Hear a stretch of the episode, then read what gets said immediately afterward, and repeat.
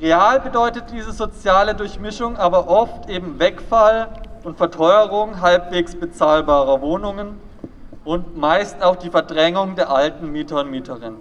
Der Kern des Problems ist nämlich nicht die Verteilung von arm und reich in einer Stadt, sondern die Tatsache, dass es in unserer Gesellschaft überhaupt Arme und Reiche gibt. Bisher konnte auch keine wissenschaftliche Studie eine Verbesserung der Lebensbedingungen armer Menschen durch eine sogenannte bessere soziale Durchmischung feststellen. Faktisch aber hingegen, jede teure Wohnung in einem Stadtviertel mit bisher niedrigen Mieten bedeutet eben eine bezahlbare Wohnung weniger für ärmere Menschen und somit einen unmittelbaren Nachteil. Soziale Ungleichheit lässt sich nicht dadurch lösen, dass Arme und Reiche anders in der Stadt verteilt werden, sondern nur, indem der Reichtum umverteilt wird. Und das ist innerhalb des Kapitalismus immer nur schwer möglich. Gutes Wohnen für alle bedarf eines grundlegend anderen Wirtschaftssystems. Das ist, obwohl von vielen ständig das Gegenteil behauptet wird, realistischer als kleinteilige Reformversuche, die oftmals an den Zwängen des kapitalistischen Wohnungsmarktes scheitern. In der Sulzburger Straße 15 bis 19 wurde die geplante Privatisierung von 120 Mietwohnungen in Eigentumswohnungen durch die Freiburger Stadtbau kritisiert. Auch diese Privatisierung steht unter dem Motto soziale Durchmischung fördern und wird zur Verdrängung von den bisherigen MieterInnen führen. Da gibt es so unterschiedliche Kritiken auch. Also wir generell haben wir ein Problem nicht damit, dass Häuser äh, schick gemacht werden, das finden wir toll, aber nicht, dass damit einhergeht, dass die Leute verdrängt werden oder exorbitant hohe Mieten zu zahlen haben. Also jahrelang den äh, Bestand äh, nicht, nicht zu investieren, um dann zu sagen, so jetzt ist es aber so schlimm der Zustand, jetzt geht es nur noch mit Kernsanierung. Ähm, da haben wir ein Problem damit, wenn das auch über die Köpfe der Leute hinweg passiert. Und das ist auch einer der Hauptkritikpunkte aus dem Stadtteil, dass es eigentlich äh, den äh, Sanierungsbeirat hier gibt, der genauso aus der Zeitung erfahren hat, was hier passiert. Das ist aber eigentlich ein Gremium, die äh, einbezogen werden, genau bei solchen Maßnahmen, äh, dort auch einfach die Interessen der äh, Mieterinnen auch äh, mit einzubringen. Genau, also das ist eines dieser Beispiele von vielen in Freiburg generell, wie gesagt, schöne Häuser, gute Häuser, die gesund auch sind. Da haben wir nichts dagegen, aber mit diesem Verfahren, aber auch mit diesem Ziel, nämlich hier Eigentumswohnungen zu schaffen, da haben wir ein Riesenproblem als Recht auf Stadtnetzwerk und auch viele der Bewohnerinnen hier. Eine Mieterin griff spontan selber zum Mikro und erzählte ihre Erfahrung mit der Stadtbau. Ich bin dann hier in die Zwei-Zimmer-Wohnung gezogen habe, ähm, also ich musste erstmal einzahlen, die Nebenkosten. Die haben mich geschätzt, seit 2016 der Wasserzähler abgelaufen. Trotzdem haben sie abgerechnet, musste 400 Euro nachbezahlen. Ich habe später dann aus Notsituation eine krebskranke Frau aufgenommen, die verdrängt wurde von der Stadtbau, wo sie keine Wohnung mehr geben wollte. Die lebt jetzt mit mir die hat Zungenkrebs. Die möchten uns keine Wohnung mehr geben, weil wir kein Ehepaar sind oder ein eheähnliches Verhältnis leben. Ähm, sie ist meine Mitbewohnerin, mittlerweile meine Glaubensschwester. Und ich werde sehr ungerecht behandelt. Die Wohnungen sind kaputt, die Mieten zu hoch, die Stadtbau ist sehr ungerecht. Meine Kaution haben sie zurücküberwiesen, obwohl mich nicht gefragt. Jetzt ziehen wir aus. Aufgrund eines Defizits bekomme ich jetzt keine Umzugsbeihilfe. Ich muss das alles selbst machen mit meiner kranken Freundin. Wohnen in Zwei-Zimmer-Wohnungen, werden nicht versorgt. Das wollte ich sagen, die möchten uns aus dem Stadtteil verdrängen, weil wir keine Gemeinschaft sind, keine Lebensgemeinschaft und keine Partnerschaft haben. Aber sie haben mich in die Situation gedrängt, da ich in die Frührente gekommen bin, Erwerbsminderungsrente durch schwere Krankheit, haben sie mich unter Druck gesetzt, dass ich Mitbewohner aufnehmen sollte, damit ich meine Miete bezahlen kann.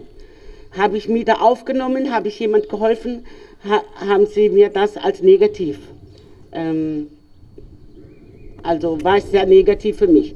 Bis jetzt habe ich Probleme mit der Stadtbau, ich werde ungerecht behandelt.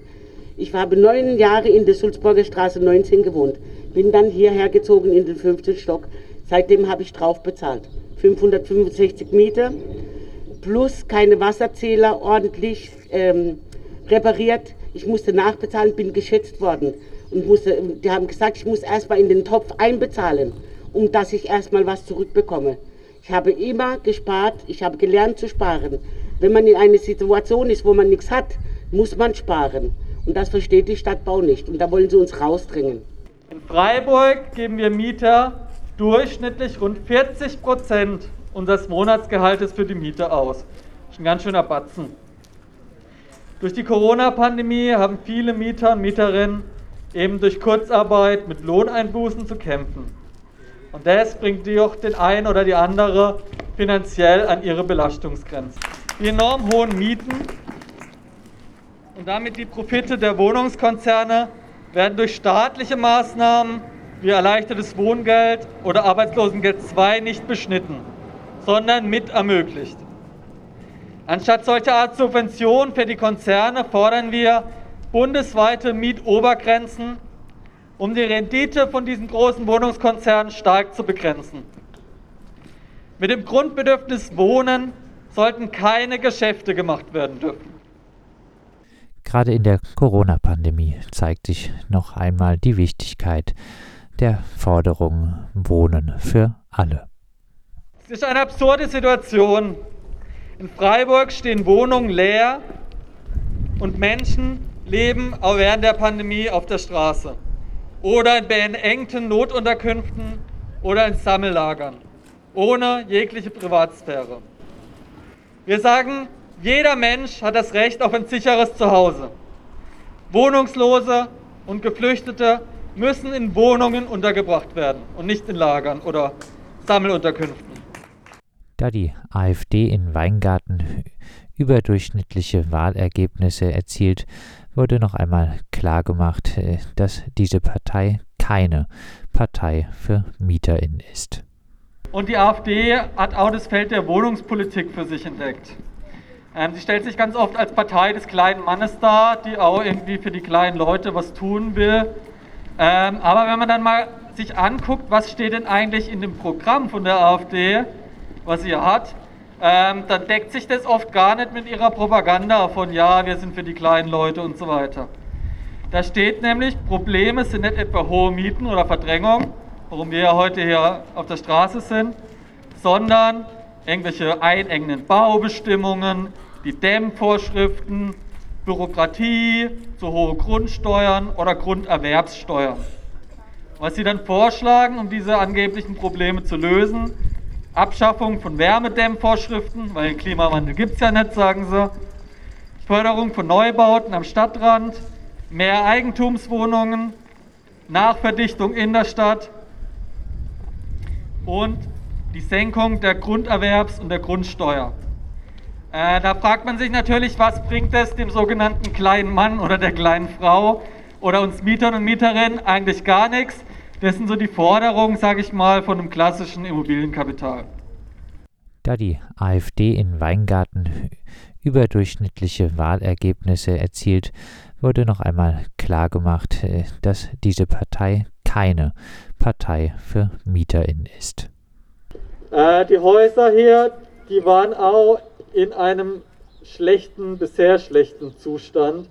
Und die Mieter und Mieterinnen haben sich zu Recht deswegen auch immer, immer, immer wieder aufgeregt. Und es gab dann so eine Mieterinitiative hier, die Druck gemacht hat, auch mit der Quartiersozialarbeit, die da unterstützt hat und auch andere Leute aus dem Quartier. Und dann hat die Stadt dann mit Bonovia verhandelt und jetzt endlich nach vielen Jahren, man sieht, das sind so Baucontainer, oder ich glaube, das sind Duschen sogar mobile, ähm, soll irgendwann mal saniert werden. Oder haben sie schon, ich glaube, sie haben auch schon angefangen teilweise. Aber es war eben ein langer Kampf dieser Mieter und Mieterinnen, dass die Vonovia da nachgibt. Und nur wegen dem großen Protest von den Mietern hat sich da, glaube ich, überhaupt was bewegt. Der letzte Redebeitrag fand in der Nähe des Hochhauses Binzengrün 34 statt, wo durch die Privatisierung von Mietwohnungen durch die Freiburger Stadtbau 88 Mietparteien verdrängt wurden. Vor ein paar Jahren war es so, dass die Stadtbau gesagt hat, okay, dieses Hochhaus muss renoviert werden. Und es wurde dann gesagt, ja, soll passieren. Und im selben Zug, ja, es braucht eine bessere soziale Durchmischung im Stadtteil. Deswegen müssen wir da auch ein paar Eigentumswohnungen anbieten. Es wurde dann gleichzeitig betont gegenüber den alten Mieter und Mieterinnen, es ist kein Problem, wenn das Ding renoviert wird, könnt ihr anderswo unterkommen. Äh, danach könnt ihr alle wieder einziehen. Wir haben damals gewarnt und haben gesagt, ja, wenn das Ding renoviert wird und der Eigentumswohnung, die Eigentumswohnung wird sich niemand von den alten Mietparteien groß leisten können. Und nach der Renovierung ist auch klar, dass die Mieten angehoben werden. Und genauso war es. Ähm, Radio Dreieckland hat ein paar Jahre später mal eine Anfrage gestellt, wer eigentlich von den alten Mietern und Mieterinnen noch jetzt zurückgekehrt ist an seinen alten Wohnort und verbessert mich, aber ich glaube, es war gar niemand. Also es wurden alle Leute, konnten da eben nicht mehr drin wohnen. Und die Befürchtung ist, dass ähnliches eben in der Sulzburger Straße auch passiert. Und ähm, man sieht halt die Freiburger Stadtbau, obwohl sie ein kommunales Wohnungsunternehmen ist, ähm, ist auch Teil von dieser Verdrängungsspirale, dieser Mietsteigerungsspirale in Freiburg.